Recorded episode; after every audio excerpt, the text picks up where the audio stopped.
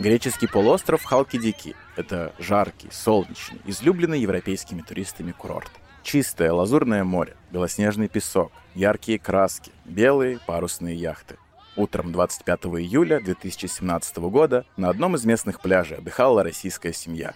Жена, муж и двое детей. Женщина, ее звали Александра Шевченко, зашла в море и наслаждалась теплой прозрачной водой. Ее муж остался на берегу с сыновьями. Какой-то момент Александра обернулась в сторону берега и заметила, что вокруг их лежака стоит кучка мужчин в солнечных очках, майках и шортах. Странность картины заставила женщину поспешить обратно.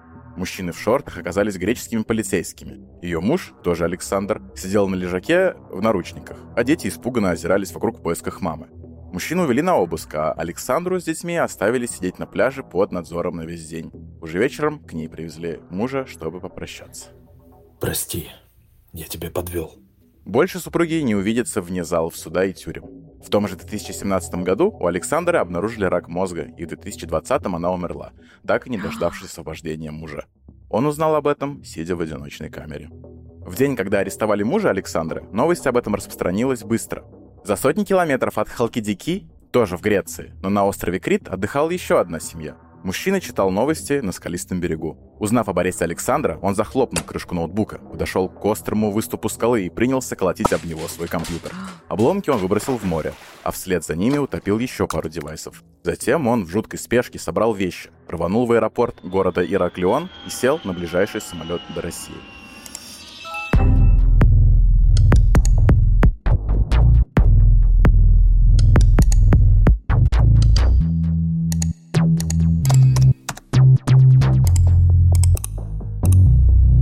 Всем привет! Вы слушаете подкаст студии Богема на Клик или Беду о том, как люди совершают преступления, не выходя из своих комнат.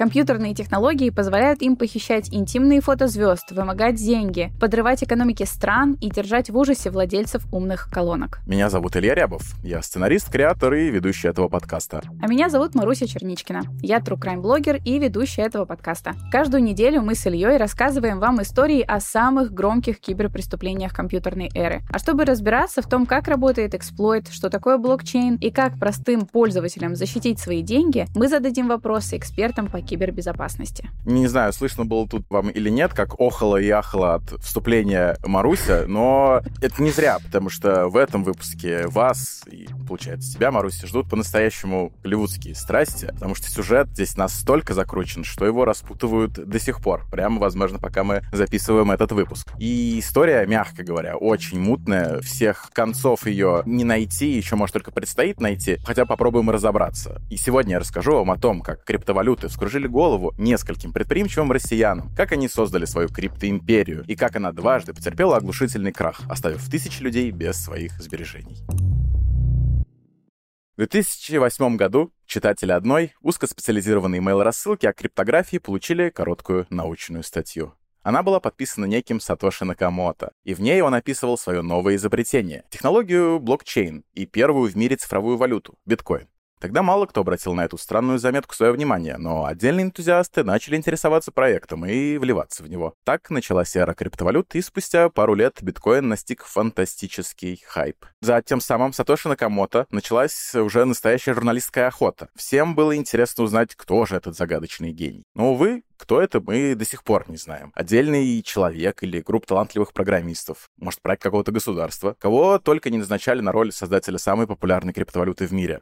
В этом списке даже отметился Сергей Мавроди, знаменитый создатель пирамиды МММ. Ничего себе. А недавно с именем Сатоши Накамото связали даже Илона Маска. Да-да-да-да. Марусь, ты когда-нибудь э, вообще покупала криптовалюту? Это, если что, я к налоговой отношения не имею, поэтому можешь отвечать честно. Вот. Насколько тебе вообще тема интересна? Тема-то интересная, и мне кажется, что в последнее время как будто бы ты находишься перманентно в таком состоянии, что тебе нужно вникать во все эти новые технологии и так далее. Я пока что не супер супер хорошо в этой теме шарю, поэтому мне очень интересна эта история, чтобы как раз лучше разобраться в криптовалюте. Я пока что такой очень консервативный пользователь, то есть я там покупала пока что только USDT, наверное, а биткоином пока вообще не торговала. Угу. Но надеюсь, что в скором времени начну. Я по собственному опыту заметил, что с каждой новой волной все более консервативные люди, те, кто вот считали, что да зачем нам эта крипта, с каждой волной они как раз-таки привлекаются, и вот все больше больше пользовательская база. Я, например, если сталкивался там впервые с биткоином году, мне кажется, в 2016-17, но вот тоже на уровне эко-диковинг посмотреть вообще, что за технология, что все обсуждают. То вот в 23 году, особенно с тех пор, как Тон появился в мессенджере Telegram, ага. то это прям когда все стало действительно под рукой, и пару раз я действительно этим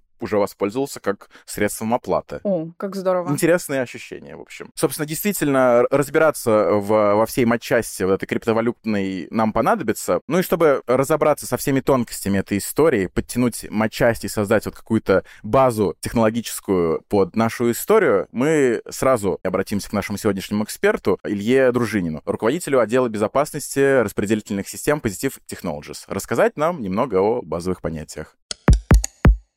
Представьте себе базу данных, база данных какая-то программа, которая хранит данные, что у вас есть какие-то деньги или как вас зовут и так далее. Чаще всего эти базы данных, они установлены где-то на серверах у какой-то компании. Блокчейн — это эти базы данных, работающие таким образом, что они, эти базы данных, не принадлежат какой-то отдельной организации. Это важное свойство, потому что исключается элемент централизации, элемент административного контроля, управления, изменения этой базы данных. И, в принципе, эти данные, они не удаляются и не изменяются внутри себя они прирастают новыми данными. Например, что у меня было 100 рублей, а потом я отправил там 20 рублей кому-то. Останется запись, что вчера у меня было 100 рублей, и останется запись, что теперь я отправил кому-то, теперь у меня 80 рублей. А у кого-то стало плюс 20 рублей больше. И эти данные, они сохраняются и никуда не исчезают. Если мы говорим про классические базы данных, там такой механизм. Там вот у вас было 100 рублей, вычислили 20 рублей, и вот эта историчность изменения вашего баланса, ее нету. Это рынок сказал, что это стоит что-то, потому что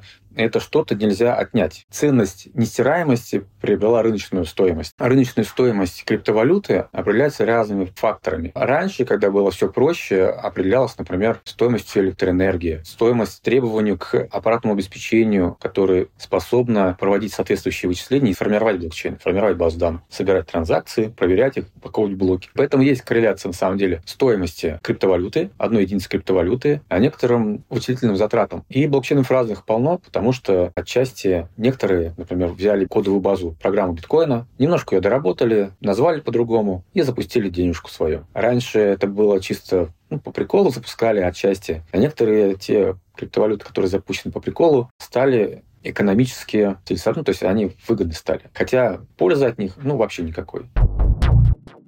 Будущий главный герой этой истории родился в городе Курган в самом конце 70-х, в семье заводского слесаря и работницы столовой. Саша Винник с детства, как он сам говорил, увлекался техникой. Сначала собирал радио, потом начал читать о компьютерных технологиях, купил небольшой компьютер. После школы в ВУЗе он изучал мировую экономику, но учился откровенно плохо, сплошные тройки. Особенно забавляла тройка по информатике, ведь через 10 с лишним лет этот человек станет настоящим криптомиллионером и героем международного киберкриминального скандала чтобы раскрыть свои таланты, ему пришлось вместе с матерью переехать в Москву и поселиться в квартире тети Татьяны Головановой и ее сына Станислава, человека с психическим расстройством. Дело было в начале нулевых. Интернет еще не очень уверенно входил в российский быт, но если Винник что-то и вынес из своей неоконченной учебы, так это интерес к заработку в интернете. Вот сейчас, Марусь, ты тоже зарабатываешь в интернете, это отлаженный механизм. А представь себе в начале нулевых, какой бы деятельностью ты занялась в интернете на заре его становления? Я, получается, как только у меня интернет появился, и причем такой стабильный, безлимитный, не по карточкам, я занималась созданием какого-то контента. Сначала так как бы на ощупь, но, в общем, я все время была на каких-то контент-площадках, да, в социальных сетях. Вот знаешь, еще году в 12 я думала о том, что вот там, как было бы круто, если бы была какая-нибудь вот еще одна соцсеть, в которой не фотки можно было бы выкладывать, а видео. Вот, и буквально на следующий год появляется Вайн. То есть вот если mm. бы, наверное, у меня там было много способностей, то, может быть, я бы додумалась до Вайна первое. Кто знает. Но вот я застал эти непонятные заработки в интернете, когда еще никаких ниш и индустрий, которые мы знаем сегодня, не было. Были ресурсы, биржи вот таких практически чернорабочих услуг только в сфере интернета. То есть где ты мог получить, там, не знаю, 50 копеек за то, что пригласишь в какую-то конкретную группу ВКонтакте, там, 100 человек. Или напишешь отзывы на какой-нибудь фильм или сериал на нужном ресурсе. Так я на всю жизнь запомнил, как я написал положительную рецензию на ремейк «Как я встретил вашу маму» российский. Это некая исповедь. Э, я воспользовался подкастом как возможностью снять грех с души. Вот. Но Винник придумал кое-что намного, намного поинтереснее. Одним из первых его проектов был сайт, на котором размещались поздравления, тосты и другие текстовые атрибуты оформления праздников. А зарабатывал он на баннерах и поздравлениях на заказ. На разных форумах, где он искал подрядчиков и обсуждал заработок в сети, над его сайтом порой посмеивались. Наверное, ему это было довольно обидно, ведь Саша мечтал разбогатеть. Я знаю нескольких иностранцев-миллионеров, которые работают и работают, а ты думаешь, и зачем им работать, когда у них столько денег? Ответ прост. Денег никогда не бывает много, и чем больше ты зарабатываешь, тем больше тратишь, тем больше тебе нужно денег. Тогда Винник решил переключиться на более солидную и, как ему казалось, совершенно справедливо, кстати, более прибыльную тему. В начале нулевых уже существовало такое понятие, как цифровые деньги. Это, само собой, не криптовалюты, а самые обыкновенные, понятные всем рубли и доллары, просто в цифровом виде. Электронные платежные сервисы тогда еще были в диковинку. Мало кто понимал, как ими пользоваться. Все, кто застал рассвет вебмания, вот вам сейчас привет большой передает сюда.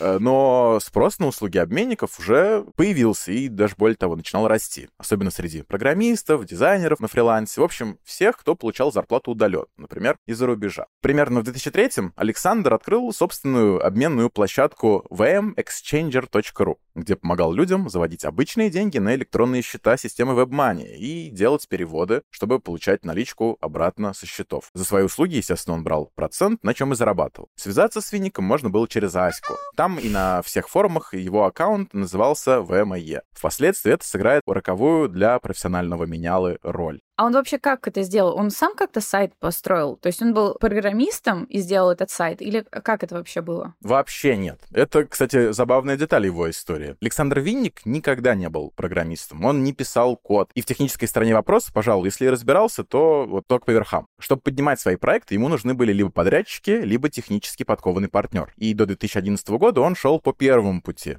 а после нашел второго главного героя нашего расследования. У Винника уже на тот момент было несколько офшорных счетов в банках, поэтому, по слухам, его услуги пользовались спросом у разных мошенников. Mm-hmm. К 2007 году он уже накопил на квартиру в Москве и автомобиль BMW. Однако торговый центр, где Александр занимался своим бизнесом, закрыли, и он ушел в свободное плавание. Кстати, как ты думаешь, в какую сферу логичнее всего было бы отправиться на его месте? Ох, ну вообще есть же такое правило шуточное.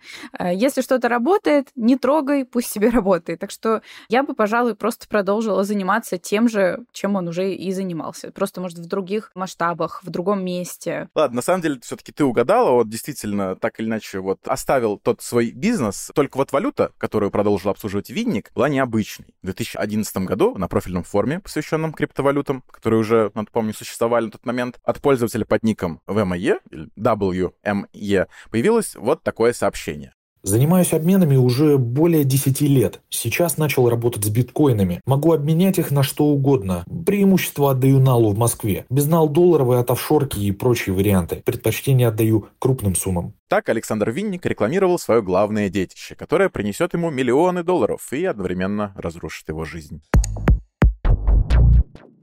Компьютерная игра StarCraft 2 — это стратегия в режиме реального времени. Ты находишься в бесконечном космическом пространстве и управляешь целой армией юнитов. Твоя задача — добывать и использовать ресурсы, строить заводы и развивать технологии, а в конечном счете уничтожить армию противника. Играть можно по-разному, но особенной популярностью пользуются онлайн-матчи. В 2011 уже знаковом для нас году в интернете работал платный игровой портал, на котором можно было устраивать те самые матчи в StarCraft 2. Он назывался smallarena.com, и его создатель Создателем и администратором был житель Новосибирска по имени Алексей Белюченко.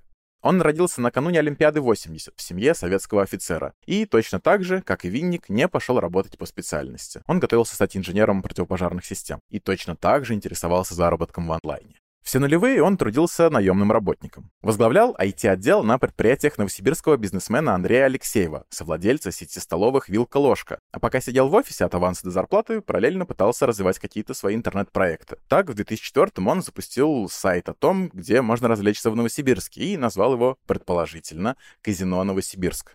Почему предположительно? Ну, дело в том, что тогда еще он только учился строить сайты, и, судя по открытым данным, просто не прописал IP-адрес для своего сайта на DNS-сервере, поэтому на него просто никто не мог зайти. А откуда мы тогда знаем, что этот сайт существовал? Э, из архивов сообщений на разных форумах, где Белюченко пытался продвигать свой сайт. А-а-а. Но, как и Винник, сталкивался лишь с насмешками. Когда Алексей увидел, что никто к нему на портал не заходит, он нашел более крутое занятие, так называемый киберсквотинг. Сквотинг это в смысле от скват? Типа вот это силовые структуры какие-то? Что? Не-не-не, это вот, это вот ск- скорее ближе к сквотерам, а, ребятам, которые Ага. видят дом, стучатся, никто не открывает, никого нет, они такие, о, мое. А, ничего себе! Собственно, смысл киберсквотинга заключается в том, что ты регистрируешь какие-то определенные домены с благозвучным или громким названием, либо в определенной доменной зоне. Проще говоря, бронируешь, покупаешь на свое имя какие-нибудь вот козырные имена. Там, не знаю, представь, если кто-нибудь сейчас зарегистрировал домен накликалибеду.ру, а потом М. вот мы к нему приходим и говорим, Да. что, слушай, у нас тут подкаст есть очень классный, кстати, подпишись, поставь лайк, оставь отзыв. И домен, домен нам тоже, пожалуйста, будь другом, отдай. Вот. А Он говорит, что без проблем. Лайк поставлю, отзыв, но за домен, вот, пожалуйста, столько-то рублей. Вот именно этим и занимался Белюченко. Пустыми он свои сайты не оставлял, а наполнял их каким-нибудь интригующим контентом для нагона трафика. Ну, например, сайт myspace.su он заполнил порнографией. Много с того бизнеса было не заработать. Казалось, Белюченко так и не станет миллионером, хотя квартиру в Панельке в Новосибирске он все же на эти деньги купил. Но настала эра криптовалют. Среди многочисленных сквотерских доменов Белюченко был сайт smallarena.com. Мгм. Для его сборки Алексей нанял 17-летнего программиста из Красноярска. Примерно в это же время он познакомился на очередном форуме с пользователем под ником WME, который занимался обменом электронных знаков ООО WebMoney на криптовалюту и фиатные, то есть обычные деньги. Ну, то есть это тот самый Александр Винник из начала рассказа. Именно.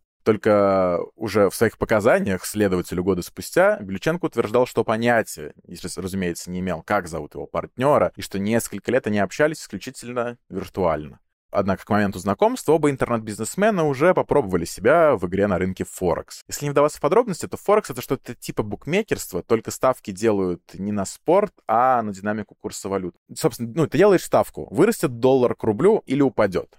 Прогноз сбылся, получаешь вознаграждение. Не сбылся, теряешь эти деньги. Собственно, возможно, на этом желании зарабатывать по-крупному, а еще вот на этом риске, когда ты постоянно сидишь, вот гипнотизируешь график, пойдет он вверх или пойдет он вниз. Очень азартная, на самом деле, тема. Возможно, на всех этих ключах Белюченко с Винником и зацепились друг за друга. Мужчины поняли, что один больше разбирается в финансовых инструментах и денежных переводах, а другой больше шарит за технику и имеет в распоряжении кучу сайтов. Собственно, нужно было объединяться. Прототипом проекта всей их жизни стала та самая Small Arena, на которой проводили онлайн-матчи компьютерной игры StarCraft. На движке этого сайта предприниматели собрали платформу, которая позволяла торговать и обменивать на фиатные деньги крипту. Они, по сути, собрали свою биржу. Детище назвали довольно неблагозвучно — BTCE, что значит Bitcoin Exchange или обмен биткоина. Но Виннику с Белюченко повезло. Они буквально ухватили бизнес-идею, которая витала в воздухе. К тому моменту уже вовсю начали открываться другие криптовалютные биржи, в основном, конечно, за рубежом. Некоторые из них выросли в настоящих гигантов, и BTCE могла бы стать одной из них, но история повернулась иначе.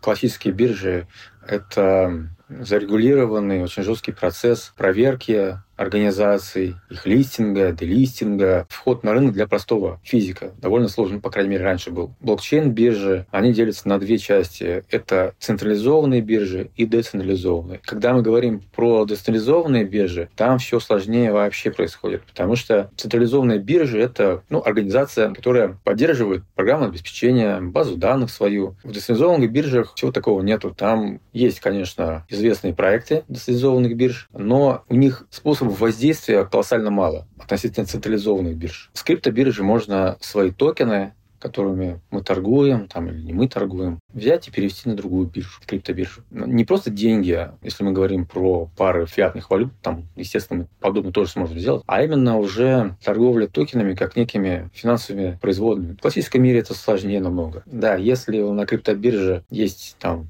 тысячи эфирах, их можно конвертировать в биткоин. Вывести, перевести на третью биржу, там поторговать, вывести в какие-нибудь еще монеты. Это одна из схем, на самом деле, отмывки криптовалюты, когда мы через обменные операции разных бирж, ну не мы, естественно, а какие-то нехорошие люди, через обмены валют, альткоины делают из, например, черных серые, либо серые обеляют.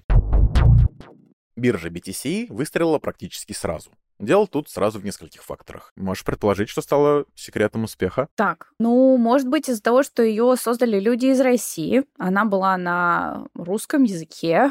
ну, то есть не нужно было тратить э, умственные там какие-то потуги на перевод. Хотя непонятно зачем, потому что мне кажется, что тогда в России ведь, ну, не то чтобы много кто говорил про криптовалюту, если мы говорим про 2011. Да, но именно эта спорность в итоге и стала залогом успеха. То есть тот факт, что это отечественная разработка с русскоязычным интерфейсом стала первым звоночком. Ну, ладно, еще потому что площадка давала возможность переводить крипту сразу напрямую в рубли, а не через доллар. То есть было и проще, и, возможно, даже чуть-чуть комиссии на этом было поменьше. Ага. А что-то там еще из таких инноваций было? Не поверишь. Чат Просто, да, внутренний чатик. Чат? Своя такая протосоциальная соцсеть, да, где трейдеры могли обсуждать э, тему крипты с другими пользователями. Здесь же получали техподдержку администраторов, спорили о политике и музыке. В общем, можно сказать, жили и пытались заработать на цифровых монетах. Собственно, основная причина, по которой это стало одной из крупнейших криптобирж и вошла в двадцатку самых крупных площадок мира по Воу. суммарным оборотам, стало то, что она представляла полнейшую анонимность. Чтобы зарегистрировать зарегистрироваться и начать торги на этой бирже не нужны были вообще никакие документы. В отличие от конкурентов, которые требовали не только скан паспорта, но иногда и копии оплаты коммунальных счетов. Для регистрации на BTC вам нужно было указать лишь свой ник и электронную почту. Ну, наверное, еще пароль. В остальном, в остальном все. Само собой, этот базовый принцип работы привлек на площадку не только ошалевших жителей СНГ, которые решили вложиться в загадочный и многообещающий инструмент, но и всяких мутных личностей. Что логично. Если не нужно никак себя светить, чтобы расплатиться за какую-нибудь ну услугу ну, да. или товар, то это открывает дорогу всяким скамерам, мошенникам или того хуже наркоторговцам. Но зато обороты у BTC были просто гигантские. Вот э, мы с тобой в одном из прошлых выпусков ностальгировали по 2017 2019 И помнишь, чем этот год был знаменателен? Да, я помню, что ты сказал, что вторым словом года стал как раз биткоин. И что вообще в этом году был какой-то такой дикий бум крипты. Да, да, да, все так. И в медиа этот период называют периодом крипторомантизма или что-то типа того. Так вот, в 2017 году суточный оборот биржи BTC достигал отметки в 66 миллионов долларов. Суточный. При этом, да, с каждой транзакции биржа удерживала комиссию в размере от 0,2 до 0,5 0,2% с каждой транзакции. То есть на пике Винник и Блюченко могли за день зарабатывать примерно четверть миллиона долларов за день. Помнишь, я тебе сказала, что я бы открыла Вайн? Нет, я бы занималась вот этим. Но пока что мы вот в той части, где на главных героев сваливаются бешеные деньги, и они начинают их бесконтрольно тратить. Тачки, недвижка, десятки офшоров, наличка под матрасом, которую ты не знаешь, на что потратить. Все, как мы любим. Ну, в ответ на анонимность пользователя администрация оставила за собой право э, тоже оставаться в тени. В чате биржи Бирюченко подписывался как админ, причем ник окрашивался красным цветом, поэтому пользователи прозвали его «красный админ». А Виник был, как всегда, в ВМЕ. Вполне возможно, но вот эта история умалчивает. Может быть саппорт, может быть, э, не знаю, синий хакер или что-нибудь в таком роде. Красный админ и синий хакер. Да, да. Но в любом случае, пока все работало, и то, что имена владельцев биржи никто не знает, в общем-то, почти всех устраивало. Ну, первый миф, что это анонимная история, это псевдоанонимная. То есть там есть разные способы раскрытия анонимности, от раскрытия дополнительной информации по адресам. Например, то, что адрес участвовал в каких-то мутных схемах, операциях, например. И этот адрес становится черным. Он попадает в общие списки черных списков многих бирж. Плюс есть инструменты анализа транзакций, анализа графа владений активами. И когда какой-то адрес понимается, что он принадлежит какой-нибудь санкционной организации, то на него накладываются ограничения. Ну, естественно, им можно пользоваться, просто это становится сложнее намного. Есть такие производные финансовые инструменты типа обернутых токенов, там USDT, USDC, которые выпускаются централизованными организациями на блокчейне. И так как имея и рыночную стоимость, ими пользуются. Но все управление этими токенами под контроль одной организации, которая говорит, хоп, и может какую-то группу адресов все, ты, вот, у тебя есть миллиард долларов на твоем адресе, но, сорян, ты уже не можешь с ним ничего сделать. Изначально биткоин, эфириум, они позиционировали, что узлов будет много, все люди будут поднимать в себя локально на компе узел блокчейна, и все они будут там собирать блоки, зарабатывать и все прочее. А потом поняли, что сложность растет, конкуренция растет, и вместо вот это вот распределенное, прям максимально децентрализованное формирование блокчейна эффективнее объединяться в пулы. То есть не там 50, не 100 разрозненных независимых конкурирующих игроков, а 10, а потом 2 по 50. Но это форма централизации. И это может идти все дальше и дальше, и мы, возможно, встретим регулируемые блокчейны, потому что, например, там больше всего создателей блоков, вот, и они могут цензурировать. Естественно, что невозможно, например, зарегистрировать юрлицо на имя воздуха, поэтому в уставных документах и регистрационных данных btce.com была указана целая куча различных номинальных владельцев, подставных личностей, в общем, так называемых дропов. Было сразу несколько юрлиц, одно из них Великобритании, и все они были записаны на кого угодно, кроме Винника с Белюченко. Именно поэтому, когда BTC рухнула, клиенты в надежде вернуть свои деньги стали писать в соцсетях всем, чье имя хоть где-то, хоть раз ассоциировалось с биржей.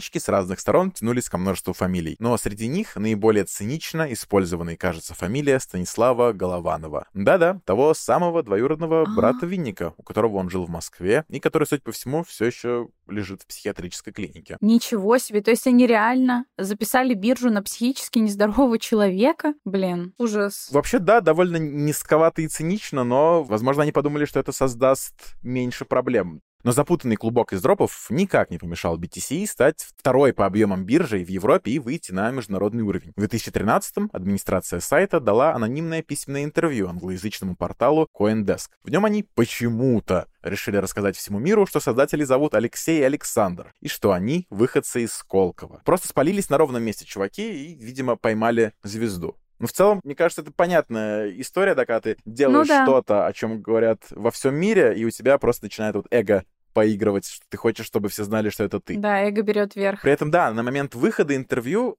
они так и ни разу не виделись вживую. Их первая встреча создателей. По словам Алексея, произошла лишь в начале 2014 а семьи они познакомили в 2016 в один из февральских дней 2014 года на японской криптобирже MTJOX внезапно прекратились все торги. На тот момент на платформу приходилось 70% от общего объема торговли биткоина. Проблемы с безопасностью у этой биржи начались чуть ли не с момента ее основания. Это, кстати, была еще одна криптобиржа, которую построили на основе сайта, посвященного играм. Только на этот раз это была карточная фэнтези-игра Magic the Gathering. Хакеры взламывали незащищенную систему биржи дважды. Первый раз в 2011 с нее похитили 25 тысяч биткоинов. Второй раз в этом же 2011, но обнаружили этот взлом только три года спустя. Хакеры украли приватный ключ от биткоин-кошелька биржи и получили контроль к потокам криптовалюты пользователей. За три года они незаметно ни для кого вывели с кошельков MT-JOX 650 тысяч биткоинов и другие активы на сумму почти 500 миллионов долларов. Воу. Это был крупнейший взлом в истории криптовалют, который повлек за собой крах этой самой биржи MT-JOX. Ее руководитель Марк Карпелес объявил о закрытии, и началась паника среди пользователей, а также расследование со стороны международного розыска. Куда утекла крипта рухнувшей биржи? Вопросы к BTC у системы правоохранения возникали много раз. Белюченко на допросе рассказывал, что запросы от силовиков разных стран про конкретные криптокошельки приходили неоднократно. Иностранные запросы они типа не замечали, а российские удовлетворяли. В июле 2017 года партнеры решили отдохнуть вместе с семьями на море в Греции. Конспирации ради они полетели на разные курорты, на всякий случай. Беличенко поехали на Крит, а Винники на Халкидики. Есть две версии, как полиция смогла засечь Сашу ВМЕ. Его жена утверждает, я знаю из непроверенного источника, это мне сказали сотрудники гостиницы, что за нами следили три дня. Я знаю, что мой муж э, консультировал очень многих людей, в том числе и фирмы. И я не исключаю, что, возможно, а, биржа BTC обращалась к нему за консультацией. Но то, что мой муж не является владельцем бизнес не является владельцем этой биржи. Я со своей точки зрения утверждаю это. Мой муж а, является владельцем информации, да, та, которая хранится у него в голове. Журналисты же говорят, что их погубили ее соцсети.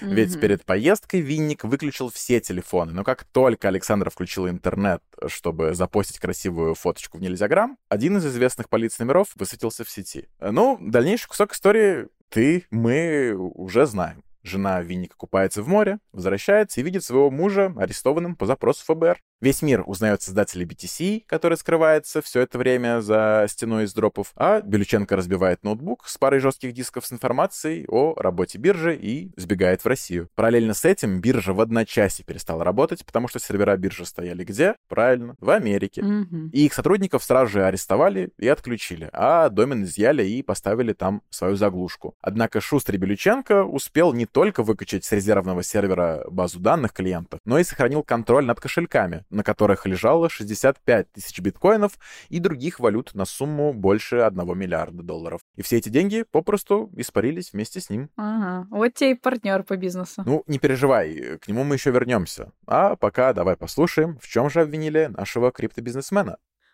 Под руководством Винника и других известных и неизвестных лиц, BTCE стала одной из главных площадок, с помощью которой киберпреступники по всему миру отмывали доходы от своей криминальной деятельности. Своими действиями господин Винник похищал личные данные, способствовал торговле наркотиками и помогал отмывать преступные доходы синдикатов по всему миру. Стоимость биткоинов, прошедших через биржу, превышает 4 миллиарда долларов. Несмотря на ведение значительной части бизнеса в США, BTCE не была зарегистрирована в Министерстве финансов США и не имела процесса борьбы с отмыванием денег, как того требует федеральное законодательство. Также у нас есть основания полагать, что Винник получил средства от взлома MTGOX, ранней биржи цифровых валют, которая в конечном итоге потерпела крах, отчасти из-за убытков, связанных со взломом.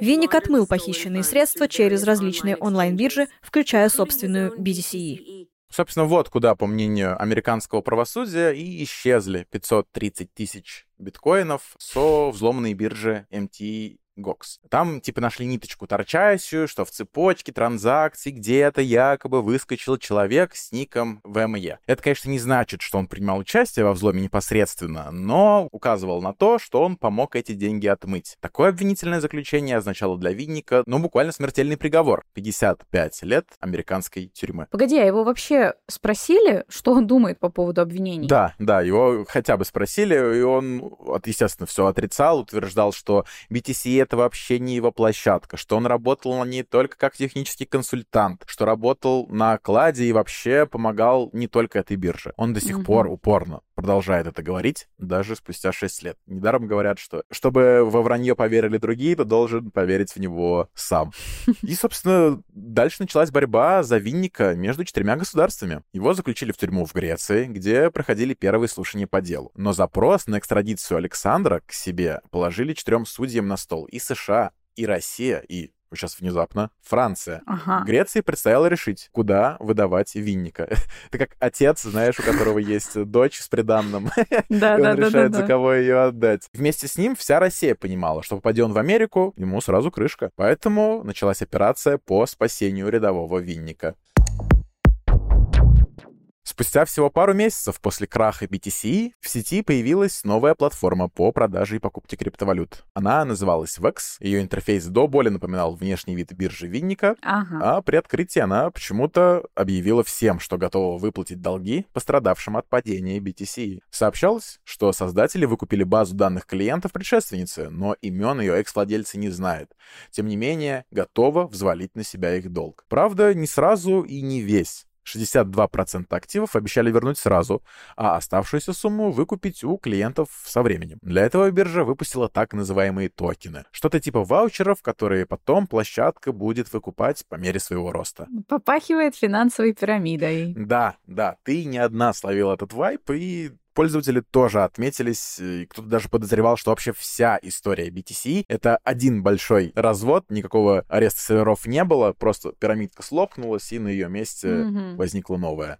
Неужели после скама БТЦЕ у кого-то еще оставались сомнения, что после возврата в крипты Вексом хоть минуту на ней оставаться? Даже самый упоротый хомяк в поте лица и дрожа от страха не вернуть свое бабло, прочитав тонны инфы по форумам после ареста Винника, уже был бы уверен, что если удастся вернуть хоть какую-то часть бабок, то через 54 секунды он свалит с Векса, что сделал я лично, как только получил назад 75% своей крипты. Продал все их Векс токены, пока они хоть что-то стоят, и свалил на нормальную биржу. Владельцем биржи было указано юрлицо World Exchange Services, зарегистрированное в Сингапуре на имя некого 35-летнего Дмитрия Васильева. Так в нашей истории возникает еще один ключевой персонаж. Молодой человек, родом из Минска, первое время зарабатывал на онлайн-покере. В 2021 году он уехал в Китай, где заинтересовался криптовалютой. Он занялся криптоинвестициями и вместе с женой под ником KitaiBiz торговал на BTC в интересах крупных китайских инвесторов. Но мечтал Дмитрий, конечно же, о своей собственной бирже. Что он как бы и сделал? Он разрабатывал свою очень похожую биржу, только не BTC-E, а BTC App. Мгм. Еще будучи клиентом BTC, он пытался искать способы связаться, как-то посотрудничать с Винником и Белюченко. И ему это удалось. Администраторы создали с ним на троих чатик, но а- имен, опять же, раскрывать не стали. Поэтому крах биржи конкурента Васильева не сломил. Он тут же ухватился за эту возможность и написал в этот чатик с предложением возродить BTC из пепла. Надеюсь, ты не забыла сбежавшего из Греции обратно в Россию Алексея? Такого забудешь. Да, и вот он-то понимал, что после ареста партнера ему бы лучше вдвойне надежно схорониться. Поэтому новую биржу Белюченко постарался хотя бы в глазах общественности сделать прозрачнее и откликнулся на предложение Дмитрия Васильева о перезапуске под его именем. Но снова сел в лужу. Базовый принцип BTC об анонимности торгов остался на месте. Векс быстро набирала обороты, оправляясь от краха предшественницы, и в целом чувствовала себя неплохо, но меньше чем через год с открытия что-то пошло не так. Сначала курс биткоина на Векс необъяснимо поплыл вверх и стал сильно выше рыночной стоимости. Если везде виток торговался по 6 тысяч долларов за штуку, то Векс просила за монету почти 9 тысяч. Ничего себе наценочка. Добрейшего тебе времени суток. Слушай, у меня в планах не было снимать этот ролик, если бы мне не написал в Инстаграме один из майнеров, который обратился ко мне с вопросом таким, что он застрял на бирже Векс. Говорит, Серег, помоги вывести оттуда деньги. Я думаю, помогу человек, короче, захожу на биржу, а тут, короче, такое вообще, смотри, какой трендец здесь происходит, что творится. Вот, допустим, мы на бирже Векс хотим вывести бат в биткоине, да? Нажимаем кнопку «Вывод», ответ «Биткоин, выплата невозможно». Ну, думаешь, ну ладно, такое часто бывает на бирже, биток не дает вывести, нажимаю «Лайткоин вывести». Невозможен вывод. Namecoin. Не знал до этого этого как бы токена, но смотрю, есть вывод, уже хочу написать, типа, ну выведи через Namecoin, если бы не одно «но». А вот везде вот этот Namecoin, он везде стоит в среднем на любой бирже 50, ну, 50 центов приблизительно. А на бирже WEX этот токен стоит 2 доллара 57 центов, можете себе представить. То есть на любой бирже ты купишь этого токена себе 200 монет, а на бирже WEX ты купишь себе, ну, максимум 30 токенов. То есть если ты хочешь соскочить с этой биржи через этот токен, понимаешь, да, то есть тебя урезают на 80%, если ты используешь этот токен. Понял, да, в чем заключается развод, в чем заключается как бы скам этой биржи. Поэтому не ведись на эту биржу, обходи ее стороной, дорогой майнер, ни в коем случае на нее не залазь. 12 июля 2018 года биржа ушла на запланированное техобслуживание и временно приостановила торги, ввод и вывод средств. Однако из этого отпуска биржа уже никогда не вернется. Торги и ввод средств площадка возобновила в том же месяце, а вот вывод крипты все еще недоступен. И, собственно, история того, как соскамилась э, Векс, это на самом деле тема для отдельного эпизода. Позволь, не буду в него углубляться, потому что это очень, очень тонкий лед, который хрустит под... э, Ну, вы поняли. Собственно, в итоге Васильева вежливо попросили с места SEO, и тот фактически потерял контроль над его же биржей. А затем и у Беличенко под давлением забрали клиентскую базу вместе с ключами от криптокошельков. Сам Беличенко тоже непонятно. То ли отдал их все, то ли припрятал все же какое-то количество денег. И непонятно, в первую очередь потому, что со стороны до сих пор продолжают спорить о том, кто же присвоил себе активы VEX. Криптовалютный кошелек — это программа, у которой есть своя маленькая база данных, в которой лежит ваш закрытый ключ. То есть тот секрет, который вы никому не рассказываете. И так как эта база данных лежит у вас на компе, то если злоумышленник либо физически, либо удаленно, или там с помощью какой-то программы заражает ваш компьютер, и знает, что он ищет, он эту базулечку стащит и использует. Тут надо сделать замечание, что базулька там лежит не в открытом виде, данные из ваш закрытый ключ, а зашифрованном. Чаще всего шифруется на вашем пароле. Когда пароль слабый, то и секретный ключ, закрытый ключ, он тоже раскрывается. А еще другой вариант есть, который надо проверять и исследовать. Это уязвимости кошелька. Например, кошелек, ну, программа обеспечения кошелька, оно каким-то образом раскрывает информацию по ключу. Либо использует нехороший генератор случайных чисел или какая-то прогнозируемая случайность. И никто не застрахован от того, что уже в хороших, мощных кошельках есть программные ошибки. Но надо понимать, что это риск. Такой же риск есть то, что банк лопнет. Такой же риск, что мошенники внутри банка какого-нибудь переведут. Везде есть риски. Просто желание либо умение идти на этот риск и понимание, для чего это надо. 25 февраля 2022 года в частную гостиницу под Москвой явились сотрудники МВД. Они пришли арестовывать человека по имени Алексей Иванов. При себе у него помимо паспорта, который ему выдали буквально накануне, было всего два чемодана. Но не с одеждой и гигиеническим набором, а с наличкой примерно на 190 миллионов рублей. Мгм. Иванова обвиняли в растрате 3 миллиардов рублей по делу о крупном мошенничестве. Ему грозило 10 лет тюрьмы. Вину мужчина отрицать не стал, раскаялся, подписал сделку о сотрудничестве со следствием и пообещал вернуть растраченное. Догадываешься, кто этот персонаж? Ну, Я так понимаю, это Бирюченко? Блестящ, коллега. Это Мгм. именно он. Ну, разве что фамилию поменял. Мгм. По версии следствия, он похитил имущество юрлица криптобиржи VEX, сингапурской World Exchange Services, которая на тот момент уже давно не принадлежала юркому Дмитрию Васильеву.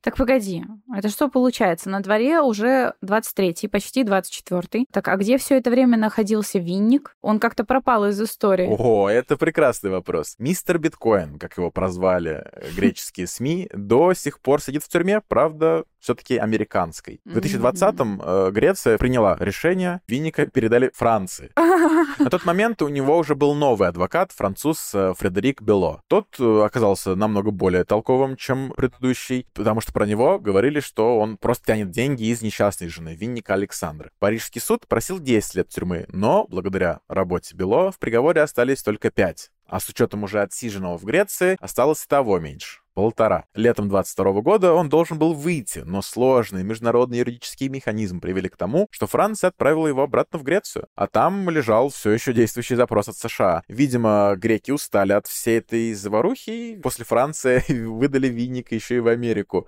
куда он Ничего полетел себе. спустя пять лет после того ареста на пляже. Винник несколько раз объявлял голодовку в тюрьме и писал письма обращения к российскому президенту. Жена на тот момент вообще уже умерла. И несмотря на то, что этот огромный чемодан денег под названием BTC принес ему одно несчастье и горе, он продолжает настаивать на своем. На биржу устроился по объявлению, был простым исполнителем рабочих указаний, кто их присылал, не знает. 6 августа он впервые предстал перед судом Северного округа Калифорнии. Последние новости по делам Александра Винника и Алексея Белюченко, как горячие пирожки, пришли вот буквально недавно. 20 сентября 2023 года закончился суд над Белюченко. Ему дали 3,5 года колонии общего режима и 500 тысяч рублей штрафа. С учетом уже отсиженного в СИЗО, он может выйти по УДО вот буквально через пару месяцев. В базе Мгм. данных ФБР Алексей все еще числится как разыскиваемый преступник. Александру Виннику все еще грозит 55 лет американской тюрьмы. И сейчас его защитой занимается выходец из России и главный адвокат мира киберпреступности Аркадий Бух. 23 ноября 2022 года криптоэнтузиасты заметили, что кошелек, лежавший в руинах биржи BTC, шевельнулся. С него перевели на кошельки неизвестных пользователей 10 тысяч биткоинов. А кто это сделал, неизвестно, потому что и Винник, и Белюченко в этот момент сидели по тюрьмам. А тем временем охота на сокровища Винника продолжается. Некоторые пользователи BTCE и VEX до сих пор ищут способы вернуть свои деньги, ведь на самом деле до сих пор непонятно, где же осела эта огромная куча денег художник, после двойного краха российской криптоимперии. Такая вот история, Марусь, как тебе? Пуф, ну ты меня просто по американским горкам прокатил. Я испытала, по-моему, весь спектр.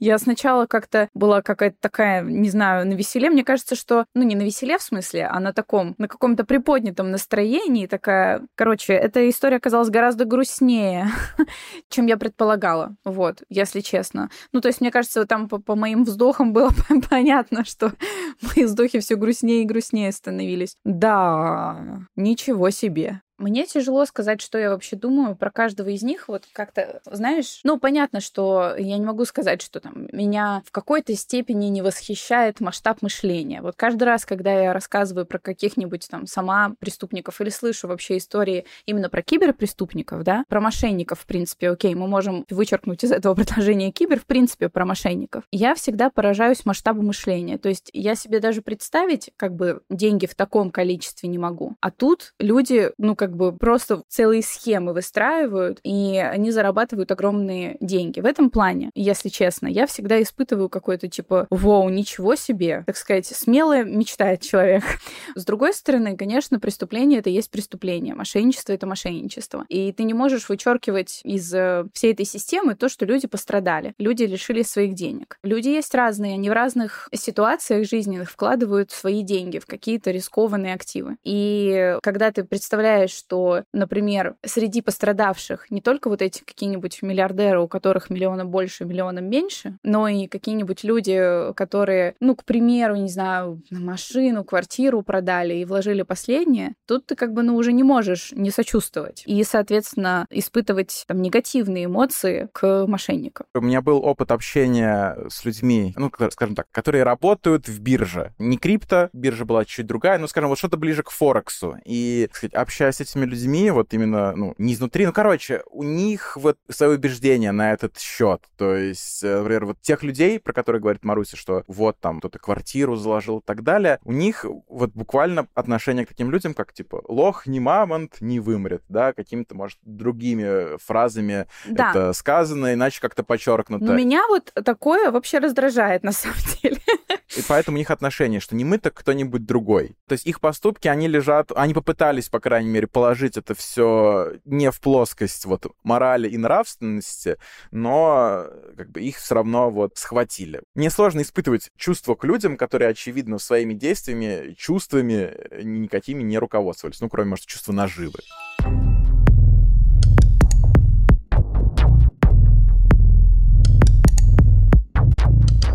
Это был подкаст «Накликали беду». Проникайте в нашу систему на всех подкаст-платформах и взламывайте наши сердечки в ВК-музыке, Apple, Яндекс и оставляйте свои цифровые следы в отзывах на наш подкаст. С вами были Илья и Маруся. Не вкладывайте последние деньги в рискованные активы. Всем пока.